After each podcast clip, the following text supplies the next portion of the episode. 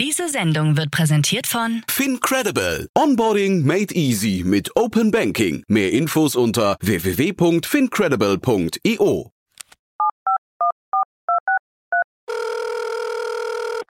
Hey, listen, I need some money. What do you need the money for? I've got a business proposition for you.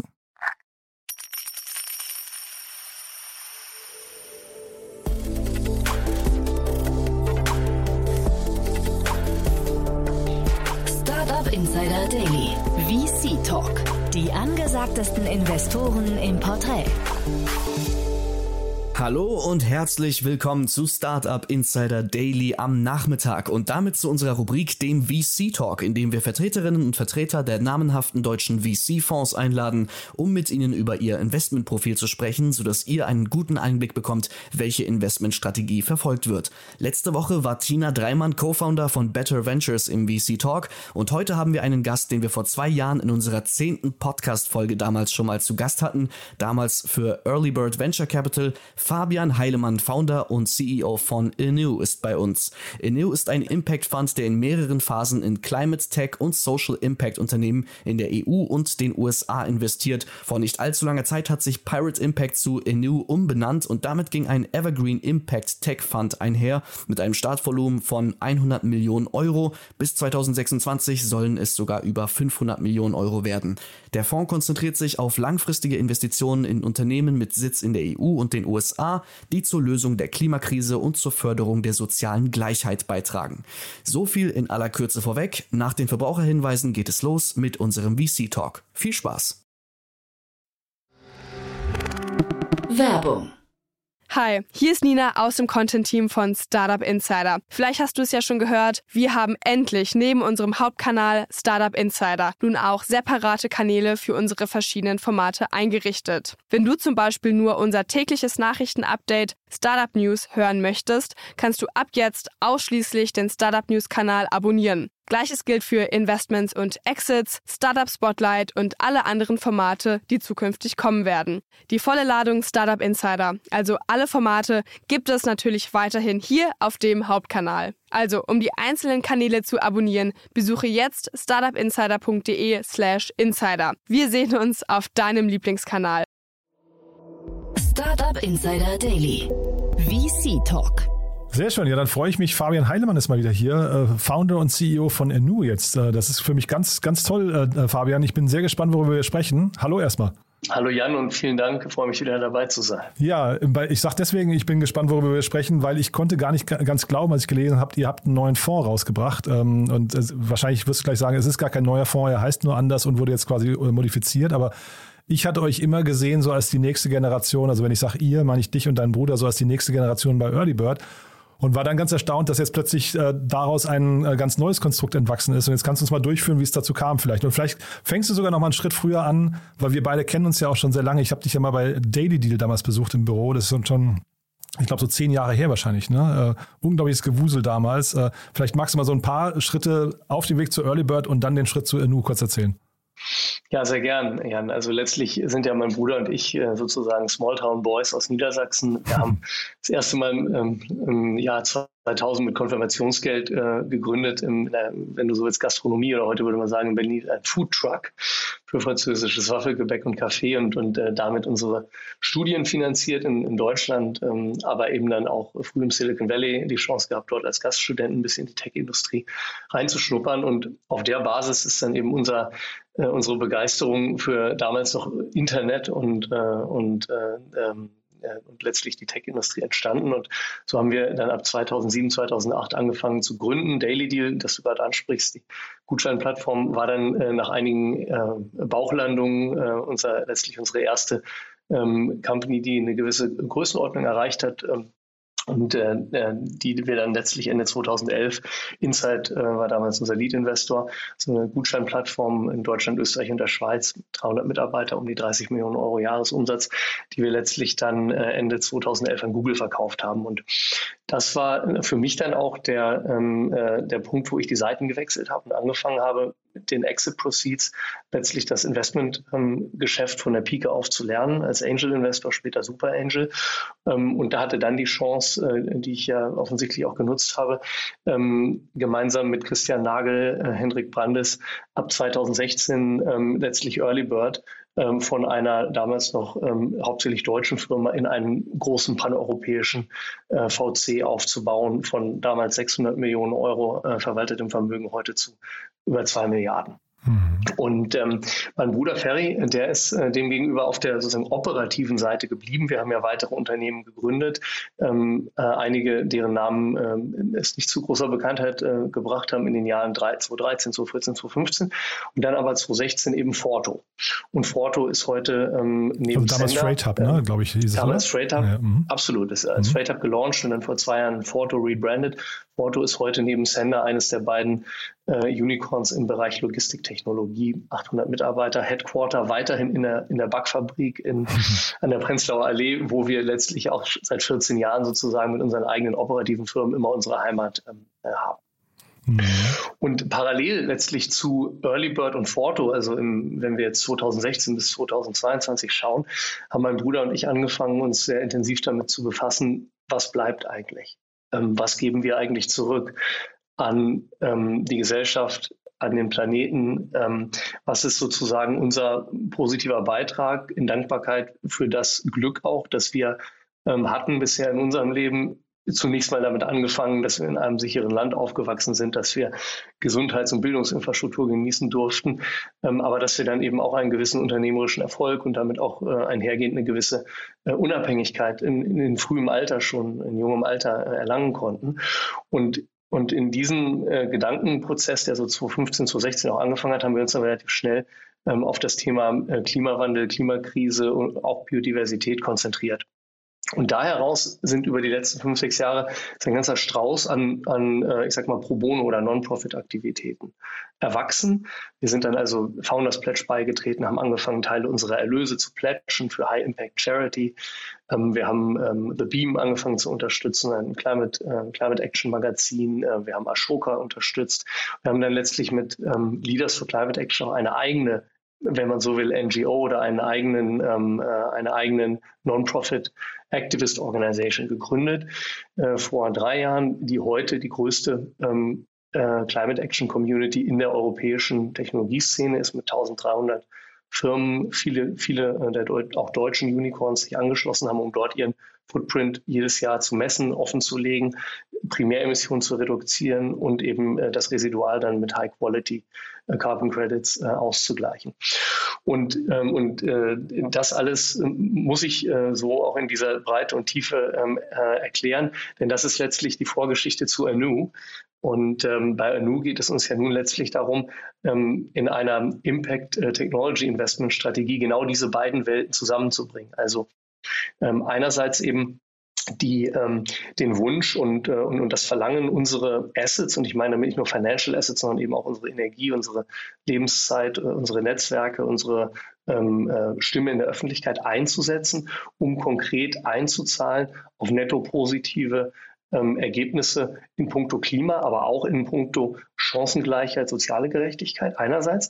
Das andererseits aber eben in einem For-Profit-Setting zu tun und nicht in einem kompletten ähm, Stiftungs- oder Non-Profit-Umfeld. Und, und so bringen wir letztlich äh, heute in Anu sozusagen das Beste aus beiden Welten zusammen. Das heißt, wir bauen auf ähm, auf all dem Wissen und, der, und, und auch der, den Kontakten, der Kredibilität, den wir uns in fünf, sechs Jahren als Impact-Aktivisten erworben haben und bringen das zusammen mit den 20 Jahren an unternehmerischer Erfahrung, die wir natürlich jetzt auch an die Impact Technologiegründer weitergeben, äh, deren Investoren wir sind, aber eben auch mit den zehn Jahren und davon sieben Jahre eben auch im institutionellen Geschäft, wo wir ähm, einige hundert Millionen Euro an Kapital gemeinsam mit den Partnern geraced und, und äh, mit Top-Quartil-Returns eben auch investiert haben in viele der, ähm, der großen ähm, Tech-Unternehmen äh, aus der deutschen Szene, teilweise auch aus der europäischen Szene. Wir bringen also letztlich äh, die, die, ähm, das Beste aus äh, 20 Jahren Unternehmertum, fünf Jahren Impact-Aktivismus und eben zehn Jahren als klassische ähm, Finanzinvestoren oder klassische VCs. Das bringen wir nun alles zusammen in diesem einen ähm, Investment Fund in dieser einen Strategie. Insofern kann man, kann ich also auch für mich persönlich sagen, das ist im Prinzip ähm, mein Endgame und gleichzeitig ähm, eben auch äh, das Umfeld oder die Strategie, mit der ähm, ich überzeugt bin, ähm, für mich persönlich mit, mit den mir gegebenen ähm, Fähigkeiten den größtmöglichen positiven Beitrag auf der gesamtgesellschaftlichen Ebene leisten zu können in den nächsten 20 Jahren. Mhm. Äh, ich finde das, wie gesagt, ganz großartig, ähm, Fabian. Ich finde, äh, oder vielleicht kannst du uns noch mal kurz teilhaben lassen, weil ich habe dir gerade gesagt, ich habe euch mal besucht bei Daily Deal. Das war ein unglaubliches Gewusel. Ich glaube, du hast gerade gesagt, 300 Mitarbeiter, da, da ging es wirklich, da ging die Post ab. Und wer Daily Deal, wer das Konzept nicht kennt, das ist quasi der, der Gegenentwurf gewesen zu City Deal damals, Groupon gekauft, ja, und da war also wirklich, das war ja so eine richtige Schlacht damals. Und kannst du uns mal nochmal trotzdem an diesen, äh, diesen Tipping Point, an diesen einen Moment mitnehmen, äh, wo sich quasi ne, also Daily Deal, ich will es vielleicht nochmal so für mich einordnen, vielleicht äh, tue ich dir auch Unrecht damit, aber das ist schon ein konsumgetriebenes Ding eigentlich gewesen. Ne? Da ging es ja darum, irgendwie relativ, was nicht, dem Kapitalismus zu frönen und möglichst einfach äh, viele, viele äh, Umsätze zu schreiben. Und der Schritt jetzt zu heute, wo du ja quasi, wenn ich es richtig verstehe, eigentlich fast ein Kritiker dieses Systems geworden bist. Ich äh, weiß nicht, ob das, ob das eine richtige Beobachtung ist. Und das finde ich halt mega spannend. Vielleicht kannst du diesen Moment mal und, äh, uns daran teilhaben lassen oder diesen, diesen kurzen, diesen, diesen, diesen Wandel, weil der ist ja vielleicht etwas, was jeder für sich auch nochmal hinterfragen kann. Ja, also du beschreibst es völlig zutreffend. Wir sind, äh, wir sind letztlich, äh, wie gesagt, erste Generation Unternehmer. Wir, wir sind ohne Vermögen und ohne Einkommen gestartet und waren in den ersten Jahren oder sogar in den ersten 15 Jahren letztlich unseres unser unternehmerischen Wirkens, waren wir im Prinzip äh, knallharte, klassische For-Profit-Unternehmer, mhm. die einfach Geschäftsmodelle gesucht haben, ähm, die, ähm, die kommerziell sozusagen funktionieren können, skalierbar sind. Ähm, und wir waren in dem Sinne also nicht, wie man es heute sagen würde, impact-orientiert oder impact-getrieben. Äh, so haben wir angefangen. Und, ähm, und letztlich ähm, der Daily Deal verkauft dann, wie gesagt, Ende 2011, dann später der Rückkauf, die Strukturierung und so weiter. Letztlich hat dieser Prozess der, des Denkens auf dem äh, sozusagen auf der gesamtgesellschaftlichen Ebene, auf der systemischen Ebene, ähm, auch die Frage, ähm, äh, wie sollte eigentlich sich unser Finanzkapitalismus weiterentwickeln, möglicherweise hin zu einer Art Stakeholder-Kapitalismus oder Impact-Kapitalismus. Ähm, diese, dieser Denkprozess, der hat erst äh, später, also erst 2015 eingesetzt und war letztlich getrieben durch ähm, ähm, letztlich äh, durch sozusagen verschiedene oder durch, durch die, das sich überlagern von verschiedenen Themen. Also ähm, ich persönlich beispielsweise bin eben ähm, äh, bin eben sehr passionierter Wassersportler, vor allen Dingen klassischer Surfer, ähm, habe immer wieder da mit dem Thema Ocean Plastic, Artensterben, Riffsterben, äh, auch im Kontext von Klimawandel ja ähm, äh, zu tun gehabt. Ähm, mein Bruder hat sich dann äh, eben intensiv auch, auch von, der, von der inhaltlichen Ebene mit den Publikationen auch von Al Gore ähm, beispielsweise auseinandergesetzt. Ähm, und, und dann hat das irgendwann ein Momentum entfaltet, wo wir gemerkt haben, wenn das alles so stimmt, was, was wir heute an, an, wissenschaftlichen Daten haben zum Thema Klimawandel, Biodiversitätskrise, dann haben wir, äh, das war wie so ein Aha-Moment zu 15, zu 16, dann, dann steuern wir als Weltgemeinschaft eigentlich auf ein wirklich großes, fundamentales und langfristiges Problem zu, was, ähm, was im Übrigen auch overarching ist, also was ausstrahlt in, in, in das Soziale, äh, in Ernährung, in Produktion, äh, mhm. Klima, wie gesagt, auch in Biodiversität ausstrahlt. Also das ist quasi gar kein Inselproblem. Ähm, sondern es ist quasi ein Problem, was fast auf der Metaebene liegt, äh, gesellschaftlich und planetar äh, wirkt. Und, und deswegen haben wir das für uns äh, unter allen vielleicht 10, 15 großen Problemen, die man jetzt aufreißen kann, äh, die in den nächsten Jahrzehnten äh, uns beschäftigen, haben wir das für uns sozusagen als das zentralste Problem, quasi als die Spinne im Netz, also den, das Backbone-Problem identifiziert und haben gesagt, okay, da wollen wir ähm, schauen, wie wir, wie wir, ähm, äh, wie, wie wir einen Lösungsbeitrag leisten können mit den äh, Mitteln, die uns zur Verfügung stehen. Also im Prinzip war es ein iterativer Prozess, der auch erst Jahre nach diesem ersten, äh, ich sag mal, Unternehmensverkauf oder nach diesem ersten Liquidity-Event ähm, mhm. überhaupt ähm, eingesetzt hat. Und der, wie gesagt, dann auch über vier, fünf Jahre nur auf der Non-Profit-Seite sich abgespielt hat. Also wir haben im Prinzip Geld, was wir mit Daily Deal, mit Forto, mit Earlybird verdient haben, umgenutzt, um es an anderer Stelle für Non-Profit-Impact-Aktivitäten einzusetzen. Und irgendwann kam dann äh, letztlich in uns der Wunsch auf, diese beiden, wenn man so will, diese beiden Silos, dieses Geld-Verdienen-Silo und dann dieses äh, Impact machen oder Doing Good Silo, ähm, diese Silos aufzusprengen. und diese beiden Welten miteinander zu verschränken. Und dafür ähm, äh, gibt es verschiedene Möglichkeiten. Wir hätten beispielsweise natürlich auch nochmal eine Impact Tech Company, eine operative Produktcompany selbst gründen können. Wir hätten äh, uns auch der Politik oder dem, dem, dem Aktivismus Vollzeit verschreiben können. Ähm, wir hätten uns in, den, in, das wissenschaftliche Umfeld reinbewegen können.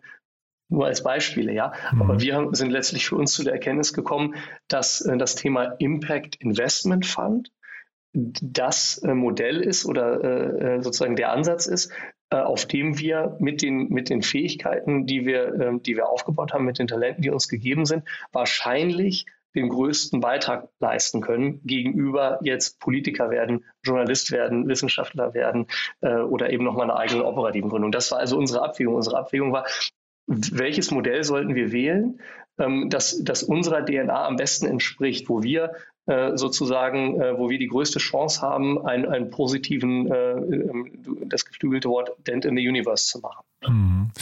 Ich finde das ähm, sehr, sehr spannend, wirklich, äh, muss ich sagen. Ähm, man hat auch den Eindruck, zumindest von außen betrachtet, dass ihr das relativ, und wenn ich jetzt ihr sage, meine ich eben auch dich und deinen Bruder, dass ihr das relativ konsequent verfolgt. Ne? Ich habe ja den Boris Wasmut hier so, ich würde sagen, so gefühlt alle halbe Jahre im Podcast, also den einen der, der Sprecher oder der ja. Sprecher von Leaders for Climate Action. Ja. Und äh, der hatte zum Beispiel mal erzählt, ähm, ich glaube von zwei Momenten. Zum einen hat er, glaube ich, erzählt bei dir von einem äh, von einem Vortrag, den du mal gehalten hast, glaube ich, bei Berlin 2.0, ne, bei diesem ähm, mhm. Szenetreffen, wo du, glaube ich, mal sehr äh, aufrüttelnd äh, und mitreißend äh, quasi, ich sag mal jetzt so ein El Gore-Moment dann produziert hast, ne, ähm, für alle Anwesenden. Also das ist ja so ein, so ein Szenetreffen wirklich der, der etabliertesten Berliner Köpfe, muss man sagen, ähm, hier in der Startup-Szene. Und dann hast du, glaube ich, wenn, wenn ich es richtig in Erinnerung habe, oder war es dein Bruder, äh, dein Flugzeug verkauft, ne? Ja, also beides ist korrekt. Ähm, ich war tatsächlich auch acht, neun Jahre lang passionierter Pilot, habe viele meiner Geschäftsreisen in Europa dann auch selber gemacht mit einer ähm, kleinen Maschine, ähm, viersitzig, später sechssitzig und bin letztlich dann, ja, habe hab dann versucht, auf äh, Sustainable Aviation Fuel äh, umzustellen vor zwei Jahren. Das hat aber nicht geklappt. Also es ist letztlich praktisch unmöglich, momentan in kleinen oder Kleinstmengen, wie ich sie gebraucht hätte, ein paar Tonnen pro Jahr, ähm, solchen Sprit zu beziehen. Ähm, wir sind übrigens, äh, äh so schließt sich der Kreis, wir sind heute mit Anu investiert in X-Fuel. Mhm. Company aus Spanien, die eben genau das, also Drop-in Biofuel auch für Aviation-Anwendungsfälle macht. Ja.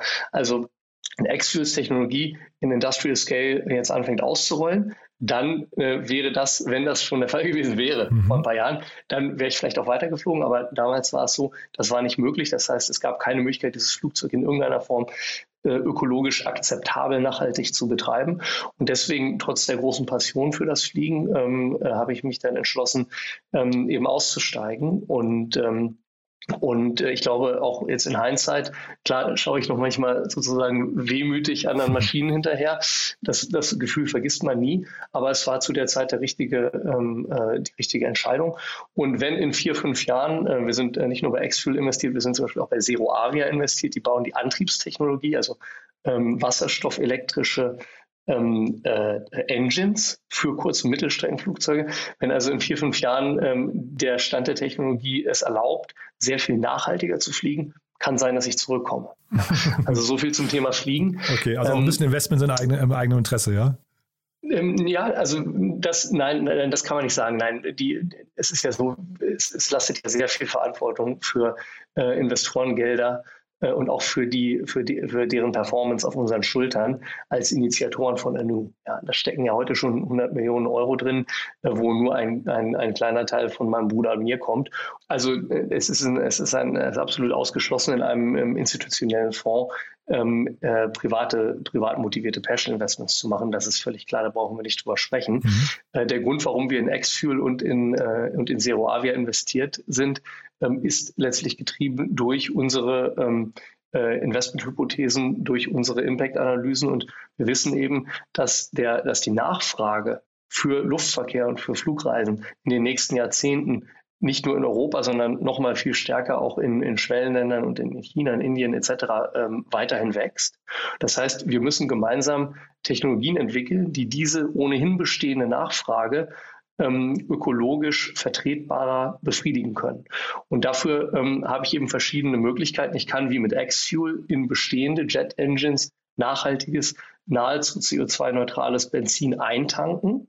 Oder ich kann eben neue Antriebstechnologien, Zero Avia beispielsweise, basierend auf grünem Wasserstoff entwickeln, ähm, die sozusagen nochmal einen technologischen ähm, Sprung in, in, die nächste Generation machen.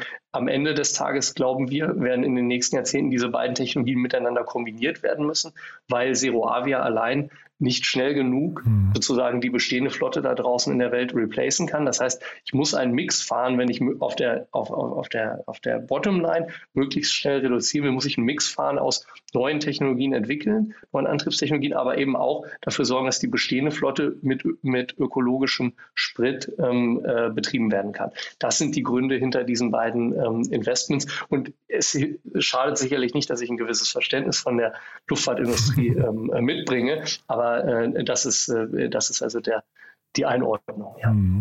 Ähm, bevor wir jetzt vielleicht über weitere Investmenthypothesen sprechen, vielleicht nochmal ganz kurz, weil du gerade gesagt hast, die Technologie ist nicht schnell genug da.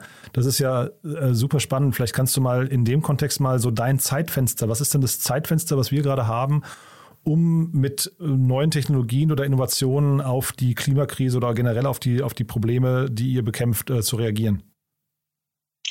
Also die Dringlichkeit ist sehr, sehr hoch. Und das sieht man ja auch, wenn man, wenn man sich die entsprechenden IPCC-Reports äh, oder die Paper von den COP-Konferenzen anschaut.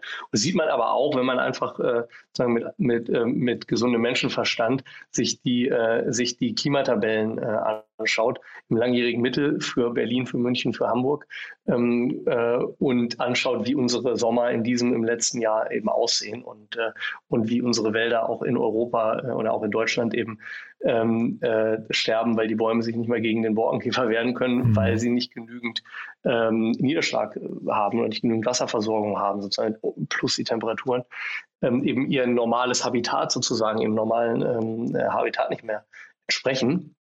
Ähm, äh, also das heißt, die Ausprägungen äh, spezifisch jetzt von der Klima, aber eben auch von der Biodiversitätskrise werden, ja, werden immer handgreiflicher sichtbar, ähm, auch, auch in unseren Breitengraden, wobei die Auswirkungen im Äquatorialgürtel äh, eben noch viel dramatischer sind, äh, was insbesondere eben äh, Trockenheiten, Fluten anbetrifft und die, die, ähm, die Small Farmers dort ähm, eben viel, sehr viel existenzieller noch betroffen sind als die meisten Menschen in Deutschland oder in Schweden oder in UK.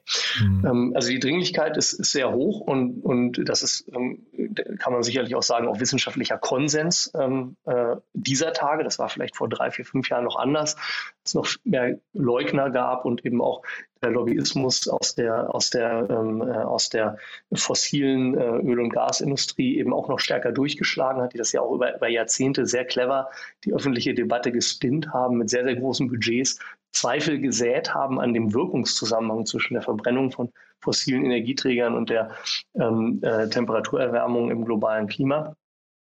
Also die Urgency ist sehr hoch und deswegen ähm, äh, ruft es eben auch ähm, nach einem Mix an Moonshot-Technologien einerseits, also ähm, beispielsweise Nuclear Fusion, ja, ähm, Technologien, die noch 10, 15 Jahre von der Mainstream-Adoption entfernt sind, aber wenn sie funktionieren am Ende, ähm, einen relativ großen Impact machen können einerseits und andererseits aber, äh, nennen wir es mal Brot- und Buttertechnologien, die, ähm, äh, die heute schon einsetzbar sind, zum Beispiel im Bereich Alternative Proteins. Ich kann heute schon ähm, von Tyndall oder von Planted äh, das, das Plant-Based Chicken kaufen mit einem Bruchteil des Carbon Footprints, wie wenn ich es eben vom Wiesenhof kaufe, ähm, nur mal auf der Carbon-Ebene, mhm. von dem Animal Welfare und dem negativen Karma, was sich der Wiesenhofkunde äh, noch zusätzlich einlädt, äh, brauchen wir jetzt noch, brauchen wir gar nicht zu sprechen. Mhm. Ja. Ähm, das heißt also, am Ende ist es ein Mix ähm, und so bauen, so gehen wir auch unsere Portfoliokonstruktion an. Ich sage mal, 30 Prozent äh, des Portfolios ist Hardware, oft auch mit einem Deep Tech Einschlag, lange Entwicklungszyklen, aber dann eben potenziell sehr große Impacts. Mhm. Und die anderen 60, 70 Prozent sind Firmen, die, ähm, die schon heute ähm, äh, schon heute Impact machen, ähm, wo der Impact auch sehr viel äh, stärker de-risked ist und wo es eher um den Rollout, die Mainstream-Adoption, die Skalierung geht Ähm, da haben wir zum Beispiel kürzlich in eine Company investiert, die ähm, den Zement- und Betonproduzenten dabei hilft, durch bessere Aussteuerung, ähm, also im Prinzip Precision Production, ähm, bis zu 40 Prozent weniger CO2 bei der Zementherstellung zu verursachen, bei gleicher Belastbarkeit und, und, äh, und sozusagen gleichen Qualitätsmerkmalen. Ja, das wäre jetzt ein Beispiel für eine Technologie, die, ähm, die eben eher ähm, in diesem ähm, äh, in, in, dem Bread and Butter äh, Impact heute Impact skalieren ähm, und Impact De-Risking ähm, äh, drin ist. Ja, und das, äh, das heißt also Urgency auf der Klimaseite sehr, sehr groß. Urgency auf der Social Impact Seite ja, ist eigentlich schon lange groß und, und wird auch nicht kleiner, ist aber weniger, sicherlich sozusagen weniger von Tipping Points bedroht. Das heißt also, das, was wir im Social Impact Bereich machen, Firmen wie Labstar oder Microverse, da geht es letztlich darum, Prinzip Leveling the Playing Field. Also ähm, äh, auch zwischen entwickelten Ländern und Entwicklungsländern ähm, ein, ein, eine äh, größere eine größeren äh, Gleichheit in Bezug auf den Zugang zu Bildungschancen und damit am Ende auch auf, auf den Zugang zu äh, zu Jobs, zu Wohlstand, zu Prosperity, zu ähm, Gesundheitsversorgung etc. Ähm, äh, diese, dieses Level, dieses Playing Field sozusagen äh, stärker aneinander anzugleichen und dafür zu sorgen, dass eben nicht so stark Herkunft oder Familienvermögen bestimmen, ob ich Zugang zu höherer Bildung habe ähm, oder ob ich am Ende sozusagen working poor bin, ähm, sondern äh, tatsächlich die individuellen äh, Talente, das individuelle Leistungs- und Anstrengungsvermögen ähm, äh, oder die Anstrengungsbereitschaft ähm, das sind, das sind die Themen, die uns vor allen Dingen im Bereich Social Impact umtreiben, äh, kombiniert äh, auch mit Themen, die sich rund um, ich sage mal, Empowerment, ähm, Sustainable Fintech drehen, also auch um die Frage, wie äh, können eben beispielsweise Alterssicherheit ähm, oder Kapitalanlage ähm, günstig und gut angeboten werden für Zielgruppen, die eben keinen Zugang haben zu Privatbanken und zu Individualbetreuungen, um mal ein paar äh, Beispiele zu nennen. Hm. Das sind immer sehr, sehr viele dicke Bretter, muss man sagen. Ne? Wir investieren in insgesamt äh, fünf äh, thematischen Bereichen. Der erste ist die Energy Transition, der dann nochmal untergliedert ist in Energy Production, Storage und äh, Distribution. Dann Carbon Removal. Ähm, da geht es also vor allen Dingen um Carbon Capture und Carbon Sequestration, teilweise auch dann die zirkuläre Wiedereinspeisung in, in, in, in industrielle Prozesse. Dann Food. Ähm, wir haben gerade schon drüber gesprochen, vor allen Dingen Alternative Protein, ähm, Plant-Based, ähm, äh, Precision Fermentation, auch Lab-Based spielt da eine Rolle. Dann unser Enterprise Cluster ähm, und schließlich unser Education Cluster. Und für diese fünf Bereiche haben wir jeweils im Team, sind heute zwölf Personen bei NU aus vier Ländern, ähm, übrigens auch äh, 60 Prozent äh, davon äh, weibliche äh, mhm. Kolleginnen über alle Hierarchieebenen hinweg. Äh, was auch in der europäischen VC-Szene heute immer noch ein großes Problem ist. Ähm, und, äh, und dieses Team ist also letztlich strukturiert entlang dieser Themenbereiche. Das heißt also, jeder Themenbereich hat äh, zwei Personen, die dediziert zugeordnet sind und die dort eben ähm, die Investmentthesen mit Deep Dives, also mit Inhouse Research immer weiter verfeinern, diese dann auch immer wieder updaten und letztlich ähm, also thesengetrieben, auch outbound, dann Firmen identifizieren, die unseren äh, Hypothesen am besten entsprechen, in die wir dann investieren. Und insofern sind wir äh, sicherlich breiter als ein reiner Foodtech-Investor oder ein reiner äh, Carbon Removal-Investor. Gleichzeitig haben wir dadurch aber auch ein besseres ähm, Risikoprofil im Gesamtportfolio. Denn je spitzer du gehst, desto mehr bist du eben auch abhängig über die nächsten, wir, wir reden hier über einen 20, 30 Jahres Horizont, bist du, je spitzer du gehst, desto abhängiger bist du eben auch von der Entwicklung von einem einzelnen, von einem einzelnen Sektor. Und das passt nicht zu der Mission, die wir ähm, die wir hier verfolgen, die eben darauf abzielt, ähm, im Bereich Climate Tech ähm, und Education Tech ein balanciertes Multistage-Portfolio in Europa und den USA ähm, äh, aufzubauen, was eine relativ konstante, ähm, einen relativ konstanten Renditekorridor 15 bis 20 Prozent Netto PA äh, erzielen kann bei einer relativ geringen Volatilität trotzdem nochmal gesamtheitlich drauf geguckt. Ähm, man hatte in der Vergangenheit, vielleicht können wir mal über diese Balance sprechen, das, also weil ähm, mein Gefühl war, in der Vergangenheit gab es deutlich zu wenig Kapital für diesen ganzen Sektor. Jetzt sind eine ganze Reihe an Fonds entstanden. Äh, würdest du sagen, diese Fonds müssen sich jetzt balgen um ein zu kleines Angebot an Startups oder ist der Bereich an hochinnovativen Lösungen, du hast von ein paar Moonshots gesprochen und sowas, äh, aber von, von Startups, die tatsächlich diese großen Visionen mitbringen und auch umsetzen können, ist das Angebot auf der Seite auch tatsächlich gestiegen? Also wir beobachten schon seit zwei, drei Jahren, dass ähm, ein immer größerer Anteil, ich würde sagen heute etwa 20, vielleicht 25 Prozent in Europa und den USA bereits, immer größerer Anteil der neu gegründeten Unternehmen ähm, einen Impact Angle haben. Ja. Und es gibt dort sicherlich ein Spektrum. Ähm, das heißt, es gibt Firmen, wo die, die einen netto positiven Impact tatsächlich haben, der aber eher ein Nebeneffekt ist oder ein Nebenprodukt von, von ihrer kommerziellen Grundausrichtung. Und es gibt Firmen, die wirklich qualifizieren für Impact Investment.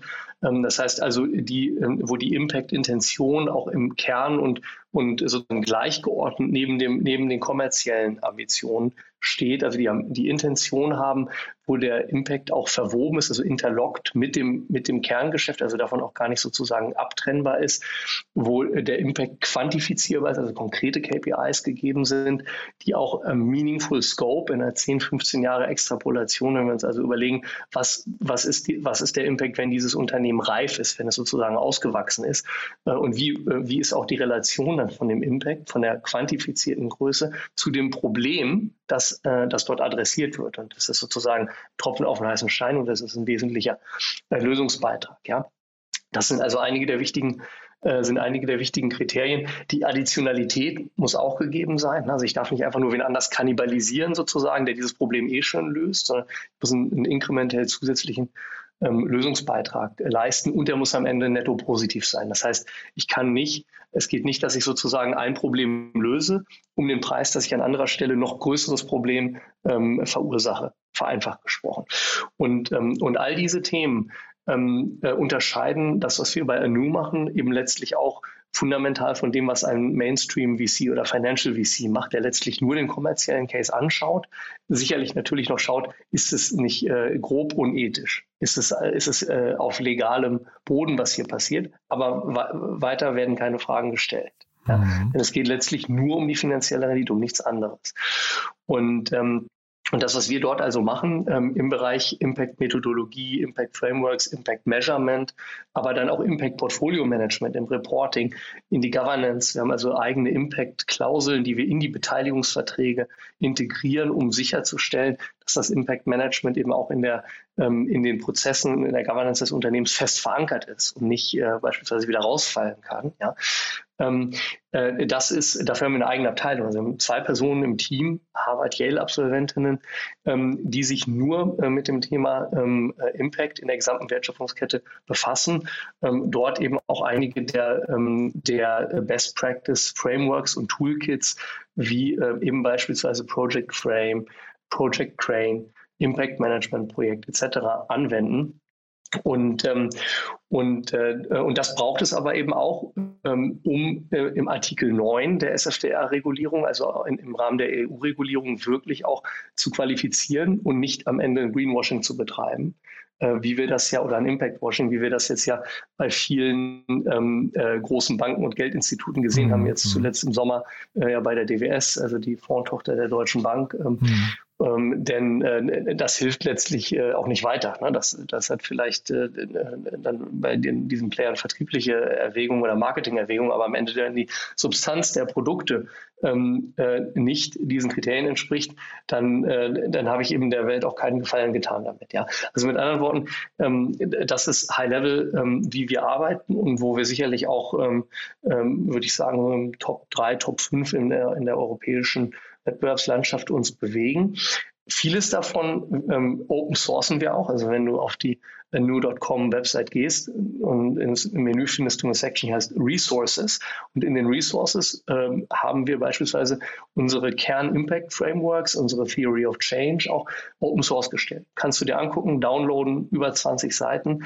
Ähm, dann, dann äh, kannst du unsere Methodologie dir also aus erster Hand ähm, ansehen und dir ein Bild davon machen, ähm, äh, äh, wie, wie, gut, wie stark, wie wissenschaftlich äh, basiert die eben auch ist. Ja.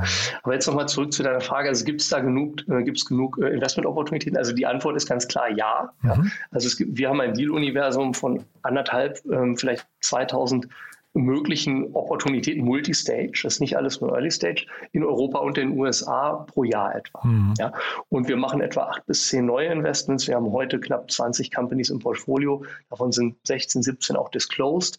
Andere ähm, haben erst äh, kürzlich die, ihre Deals geclosed und werden in den nächsten Monaten announced.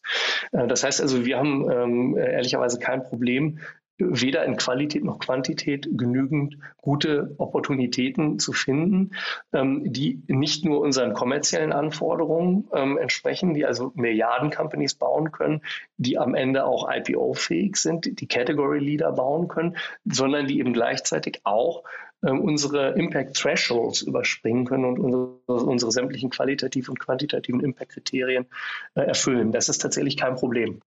Und ähm, was du ansprichst, ist, ähm, dass auf der Impact VC-Seite und, und Climate Tech ist letztlich eine Subcategory von Impact. Also Impact heißt ja einfach zunächst mal, dass ich am Ende eine netto positive Auswirkung erzielen will. Die kann ich auf Climate erzielen, die kann ich auf ähm, Biodiversity oder auf Wasser erzielen oder eben auf äh, Gesundheit oder auf Bildung. Ja? Also ich kann sozusagen Impact ist, wenn du so willst, eher ist, ist äh, das höhere Aggregationslevel.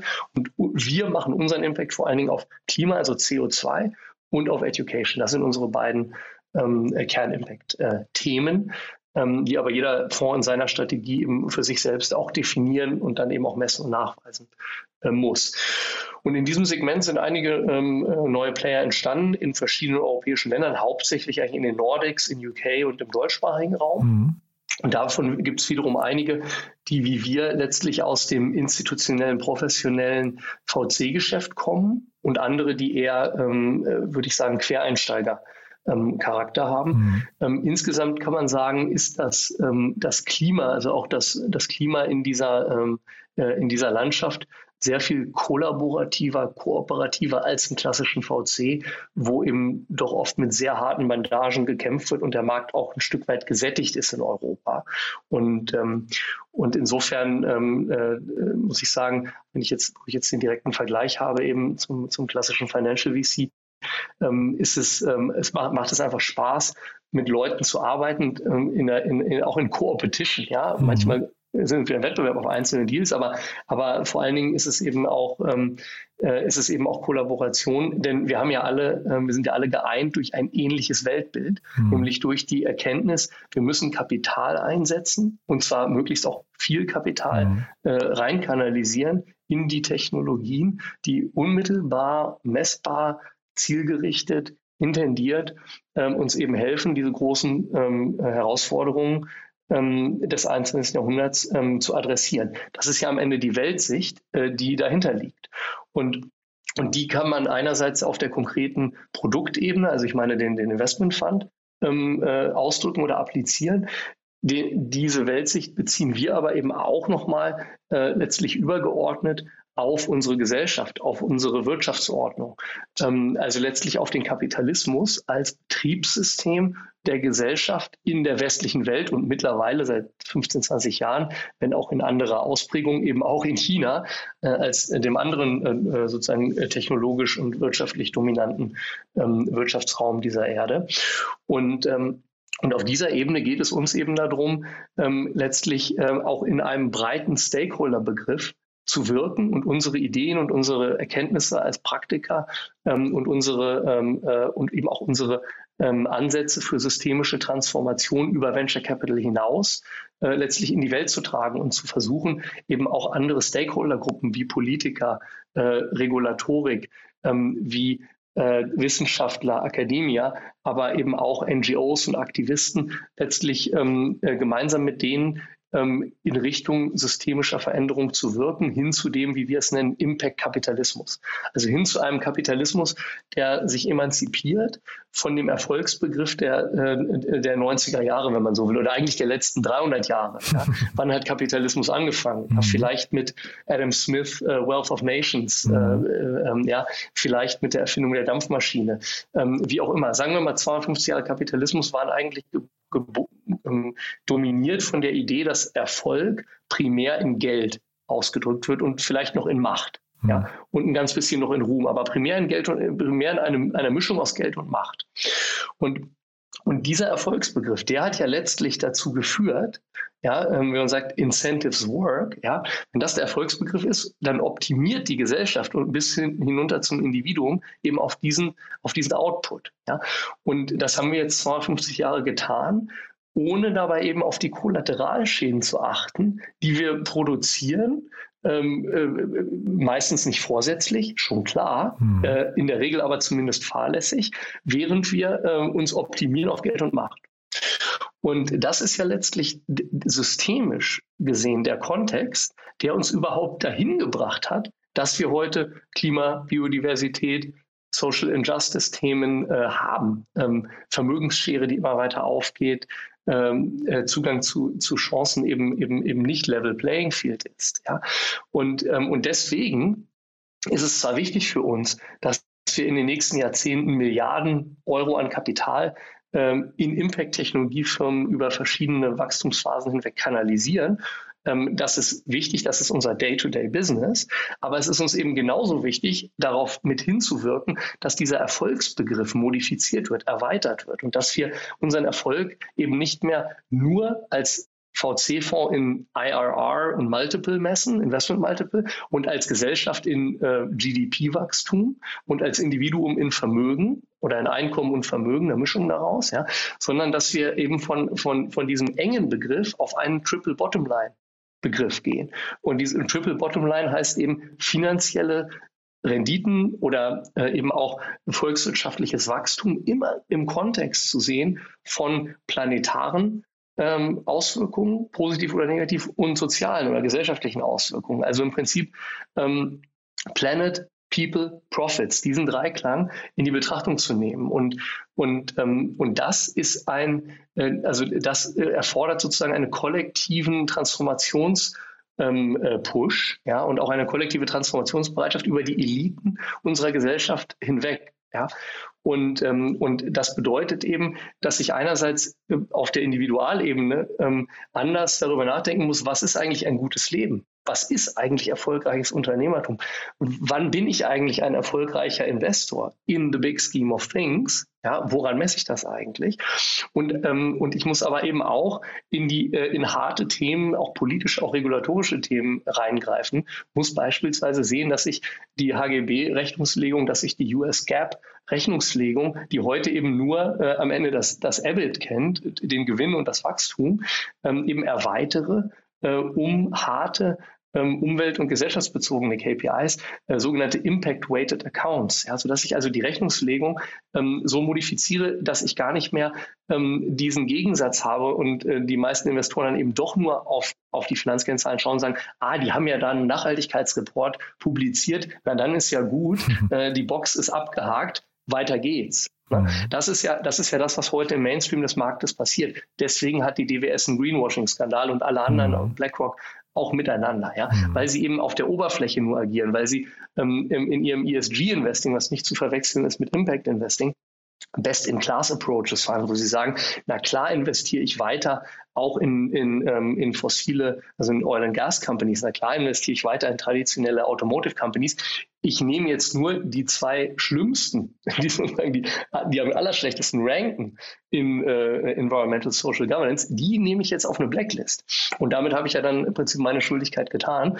Um, ähm, und, und, das ist eben genau äh, nicht die Lösung. Ne? Das ist also, es ist sozusagen ein ganz, ganz, ganz kleiner Schritt in die richtige Richtung, ein Best-in-Class von Blacklisting Approach, aber es ist überhaupt nicht die Lösung. Es ist vielleicht drei Prozent der Lösung. Und 97 Prozent der Lösung finde ich eben nur, wenn ich einen Schritt weitergehe und ins Impact Investing gehe, wo ich mich nicht mehr frage, wie im ESG-Investing, wie wird denn dieses Unternehmen geführt? Aha, okay, die bieten ähm, ähm, Maternity Leave an, aha, ähm, äh, die haben keine Bestechung äh, und keine Kinderarbeit in ihrer Wertschöpfungskette. Okay, das ist ESG. Also wie wird das Unternehmen geführt? Also es ist völlig egal, wie netto negativ die Auswirkungen des Produktes des Unternehmens sind.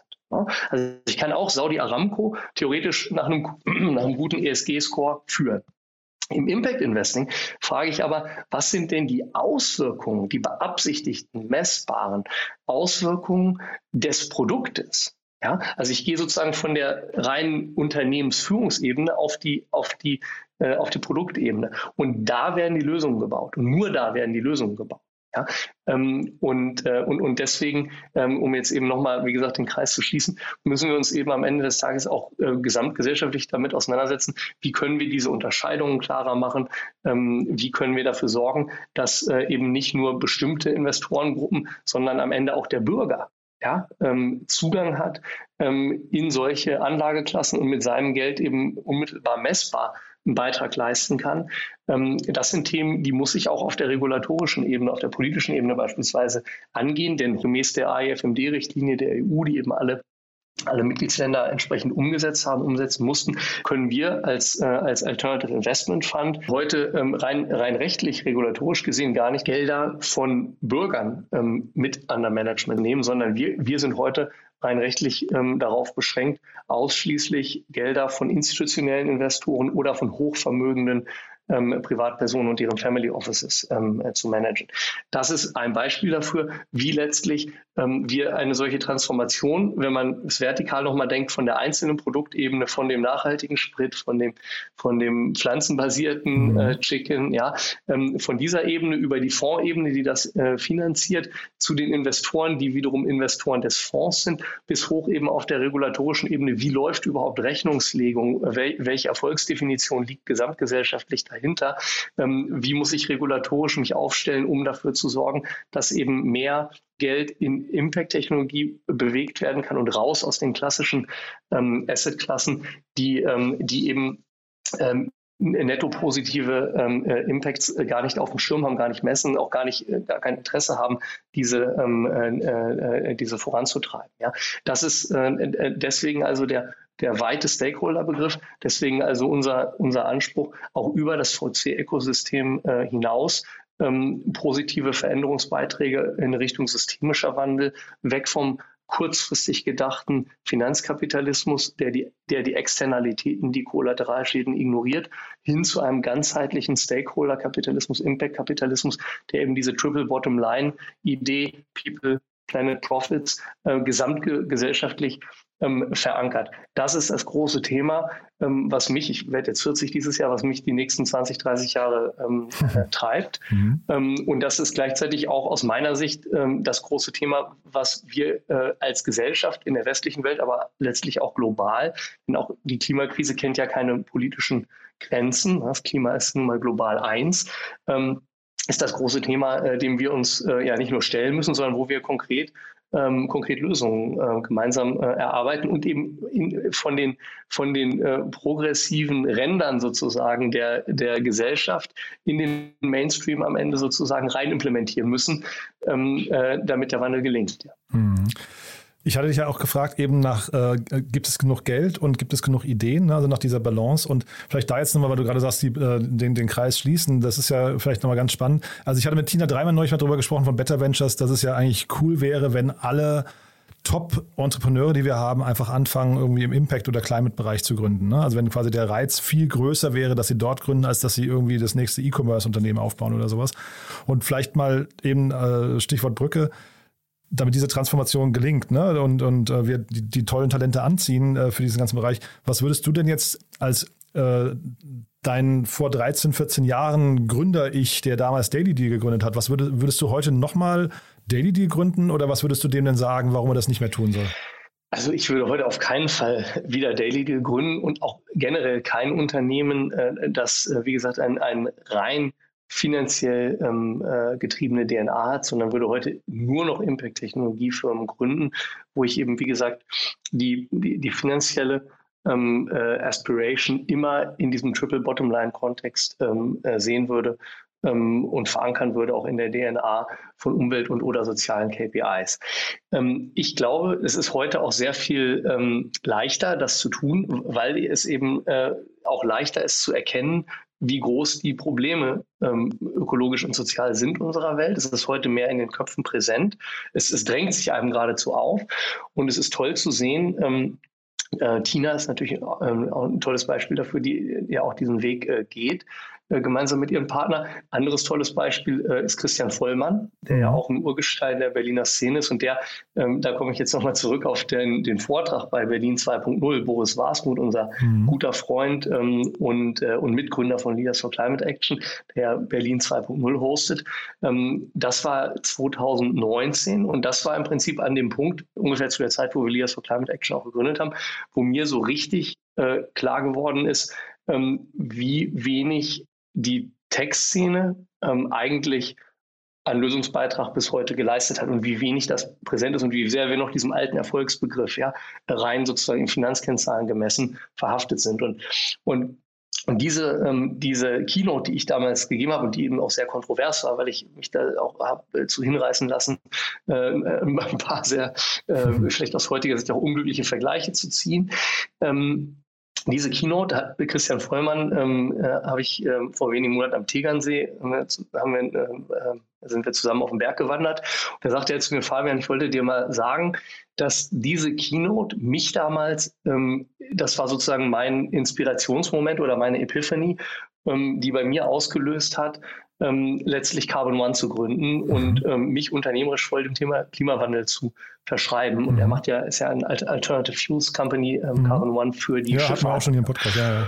Mhm. Und da habe ich gedacht, Mensch, also äh, hat mich, ähm, muss ich sagen, hat mich auch wirklich äh, gerührt. Stark das von ihm zu hören, weil er ist, ähm, äh, er ist lange dabei, er, ist ein hervorragender Unternehmer und, ähm, und gleichzeitig ähm, war es für mich eben auch Bestätigung ähm, für das Thema Indirect Impact. Ne? Ich habe ja immer einen Direct Impact, ich kann, äh, kann messen in meinem Portfolio, in meinem Unternehmen etc., klar, aber ich habe eben auch diesen, äh, diese, diesen, diesen Circle of Influence, wo ich gar nicht genau weiß, da kann ich nur sozusagen Impulse setzen oder ich kann Pfeile abschießen, aber ich weiß nicht, welcher Pfeil am Ende trifft sozusagen. Mhm. Ja? Und äh, wie dieser Podcast hier heute, ich weiß nicht, wer den hört, ich weiß nicht, ob äh, das, was wir hier besprechen, bei irgendjemandem am Ende ähm, einen, Denkimpuls oder vielleicht sogar am Ende einen Handlungsimpuls auslöst. Aber ich kann es, ähm, ich kann es hoffen und ich kann ähm, darauf hinwirken, äh, sozusagen günstige Umstände zu schaffen, damit in diesem Circle of Influence ähm, ich eben meinen Impact nochmal erweitern kann äh, über meinen reinen Circle of Control, also meine direkt kontrollierten Aktivitäten und Assets hinaus. Ja. Und, äh, und insofern, ähm, ja, also hat, hat mich, äh, hat, mich dieser, diese Nachricht oder diese, ähm, äh, dieser Umstand, den Christian mir da geteilt hat, ähm, hat mich also wahnsinnig gefreut und eben auch darin bestärkt, weiterhin, äh, auch wenn es mitunter kontrovers ist, ähm, äh, eben die Stimme, die ich habe in den Zielgruppen oder in, in, der, in, in unserer Szene, äh, auch dafür einzusetzen. Und das ja, aber, aber vielleicht, wenn ich kurz noch mal reingehen darf, äh, Fabian, weil du hast ja ähm, äh, vorhin gesagt, es gibt diesen, gab diesen, diese drei Effekte, Geld, Macht und Ruhm, hast du gesagt, ne, die aus dem, aus dem äh, wirtschaftlichen Erfolg oder aus dem Kapitalismus heraus äh, entstehen. Und eigentlich muss man, glaube ich, diesen Ruhm heutzutage noch viel mehr in den Mittelpunkt stellen, ne, dass man aber wirklich auch Leute feiert, die tatsächlich sich diesen Aufgaben verschreiben, oder? Ähm, auf jeden Fall. Wobei ähm, ich ehrlicherweise zu dem, sozusagen zu dem, zu dem Begriff oder zum Thema Ruhm ähm, würde ich sagen, ist, ist eine schwierige Idee, ja. Weil, weil ähm, also Leute feiern unbedingt, aber, aber diese Idee sozusagen auf Ruhm zu optimieren, ja, oder auf, auf, auf, auf Prominenz oder auf Follower oder auf Social Media Reaktion, glaube ich, ist gleichzeitig eine Geißel äh, unserer mhm. Zeit oder eine, mhm. eine, Volkskrankheit. Von daher lass es uns vielleicht nicht Ruhm nennen, sondern lass es uns eher, lass uns eher darüber sprechen, ähm, die Leute, die tatsächlich Veränderungen ähm, äh, treiben und die bold Moves machen, mhm. die dafür zu würdigen, zu feiern, mhm, wie auch immer. Ne? Ja, genau. Ähm, mhm. genau, Anerkennung, mhm. absolut. Anerkennung ja. äh, ähm, zu spenden, mhm. das ist, glaube ich, äh, total wichtig. Mhm. Ich glaube aber in der, äh, auch gerade auch in der deutschen Textszene ähm, äh, klappt das immer besser oder, oder äh, können wir das immer stärker äh, beobachten. Also ich glaube, wir sehen im Prinzip gerade, wir sind so im ersten Drittel von einem, von einem, von einem fundamentalen Mindset-Change, auch mhm. in der Gründerszene, wo also heute, wie gesagt, sind es vielleicht 20, 25 Prozent der jetzigen Neugründungen, 2020, 2021 oder 2022, die schon in einen mehr oder weniger direkten Impact-Angle haben Und ähm, ich glaube, dass diese, dieser Prozentsatz bis 2025 auf nördlich 50 Prozent ansteigt. Mhm. Aber ich meine damit aber auch wirklich nur, wenn ich da noch mal kurz reingehen darf, Fabian, mit Ruhm, ich meine damit eigentlich, weißt du, so, so, eine, so ein Time Magazine oder sowas, die haben halt eine bestimmte Anzahl an Covern, weißt du? Und wenn, äh, ja. wenn man diese Cover für kapitalistische Themen nutzt, äh, anstatt für solche Themen, dann leitet man halt auch natürlich alle, die ihre Eyeballs da drauf lenken, so ein bisschen fehl. Das heißt, wenn man sichtbar macht, dass äh, Anerkennung, Würdigung, wie auch immer man es nennen möchte, aber dass die halt eben im Impact-Bereich äh, nach und nach größer wird, ja, und dass eigentlich die wahren Erfolge und die wahren Helden dort zu finden sind.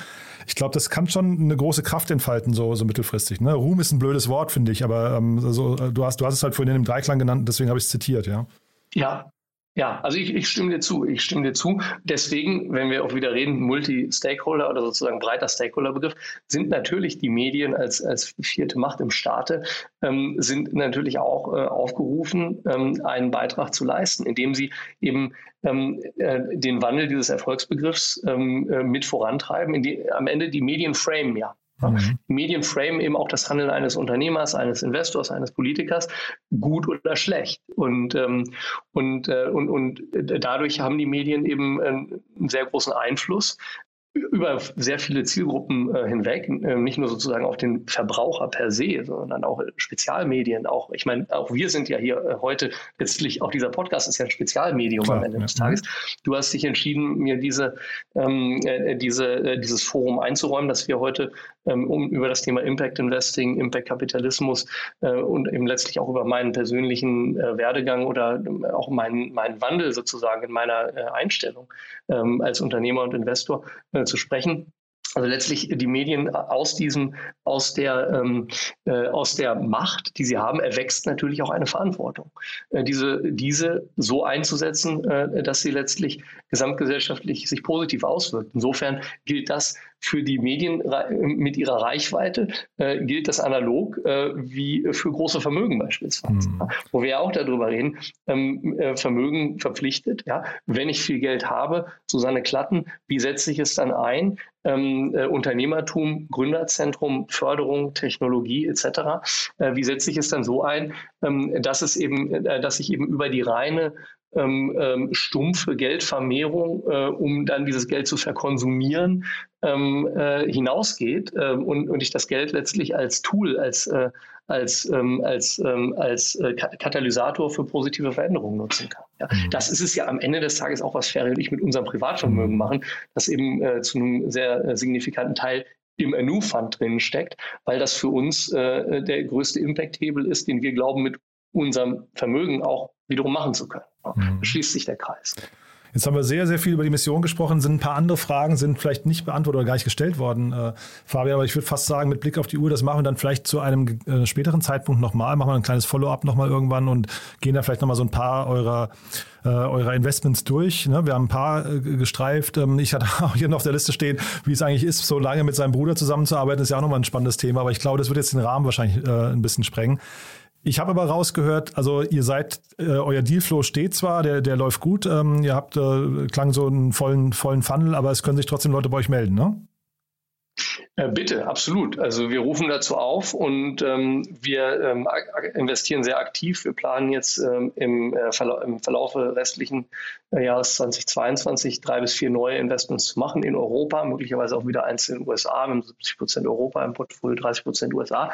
Also bitte jederzeit ähm, LinkedIn, E-Mail ähm, Reach Out. Äh, mhm. Wir haben auch auf der NU-Website äh, im Sinne von DEI, also möglichst offene Kanäle und, und um nicht eben nur aus den Netzwerken äh, der einschlägigen ähm, äh, Universitäten äh, und einschlägigen Unternehmensberatungen der Wissensbank zu sourcen, haben wir deswegen eben auch auf der Website ein eigenes äh, Tool äh, gebaut, das mit unserem CRM integriert ist, wo wir ähm, äh, jeden Gründer aufrufen, letztlich den Pitch und einige, ähm, einige Datenpunkte zu submitten, sodass wir ihn prüfen und zurückkommen können. Auch das ist letztlich am Ende ein Aspekt von Inklusivität oder von, von, von die Welt flacher zu machen. Mhm. Super. Haben wir denn sonst was für den Moment Wichtiges vergessen aus deiner Sicht? Nein, ähm, es war ein tolles Gespräch, Jan. Mhm. Ähm, wie du sagst, die Zeit ist rum und ähm, ich würde mich freuen zu den weiteren Fragen, die du, äh, die du auf deinem Zettel hast, äh, gern im nächsten oder übernächsten Jahr nochmal wieder äh, einzuchecken mit dir. Ähm, uh, the story continues. Ja, cool. Es bleibt spannend Aha. und äh, ich danke dir ähm, für die super Moderation. Mal ein spannendes Gespräch. But there is one more thing. One More Thing wird präsentiert von OMR Reviews. Finde die richtige Software für dein Business. Fabian, wirklich sehr, sehr spannend. Als letzte Frage, wie immer bei uns, wir haben ja eine Kooperation mit OMR Reviews und deswegen bitten wir jeden unserer Gäste nochmal ein Lieblingstool vorzustellen, also ein Tool, das sie gerne benutzen und weiterempfehlen möchten. Bin sehr gespannt, was du mitgebracht hast. Ja, Jan, also für mich ähm, brauche ich nicht lange drüber nachdenken, ist es ganz klar Superhuman. Äh, der Mail-Client, den ich jetzt seit äh, knapp drei Jahren nutze und ähm, der Claim, äh, wie der Founder es verspricht, äh, du kommst in der halben Zeit durch die gleiche Inbox, ähm, der ist für mich also absolut Realität. Ähm, ist für mich also eine, eine unheimliche Produktivitätssteigerung und Superhuman ähm, kann ich vor allen Dingen deswegen empfehlen, weil ich eben letztlich alles äh, mit nur ein paar Millisekunden an äh, Latenz und Reaktionszeit ähm, mit der Tastatur äh, machen kann. Einerseits und weil andererseits ich in Superhuman eben gewisse, äh, sage ich mal, wenn-dann-Funktionen oder kleine Makros, kleine Automatisierungen schreiben kann, ähm, die ähm, Routinetätigkeiten im E-Mail-Verkehr helfen zu automatisieren. Ja.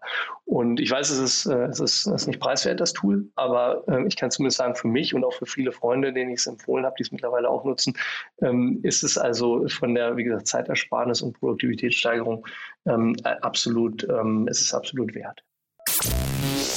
One More Thing wurde präsentiert von OMR Reviews. Bewerte auch du deine Lieblingssoftware und erhalte einen 15 Euro Amazon-Gutschein unter moin.omr.com/insider. Also Fabian, ganz, ganz großartig. Danke, dass du da warst. Weiterhin viel Erfolg. Finde ich eine sehr, sehr spannende Mission. Drückt die Daumen, dass es sich so äh, bewahrheitet, wie ihr, euch, wie ihr euch das vorgenommen habt. Und dann, wie gesagt, wir machen ein Update, wenn der richtige Zeitpunkt gekommen ist, ja? Danke, Jan. In diesem Sinne, alles Gute dir.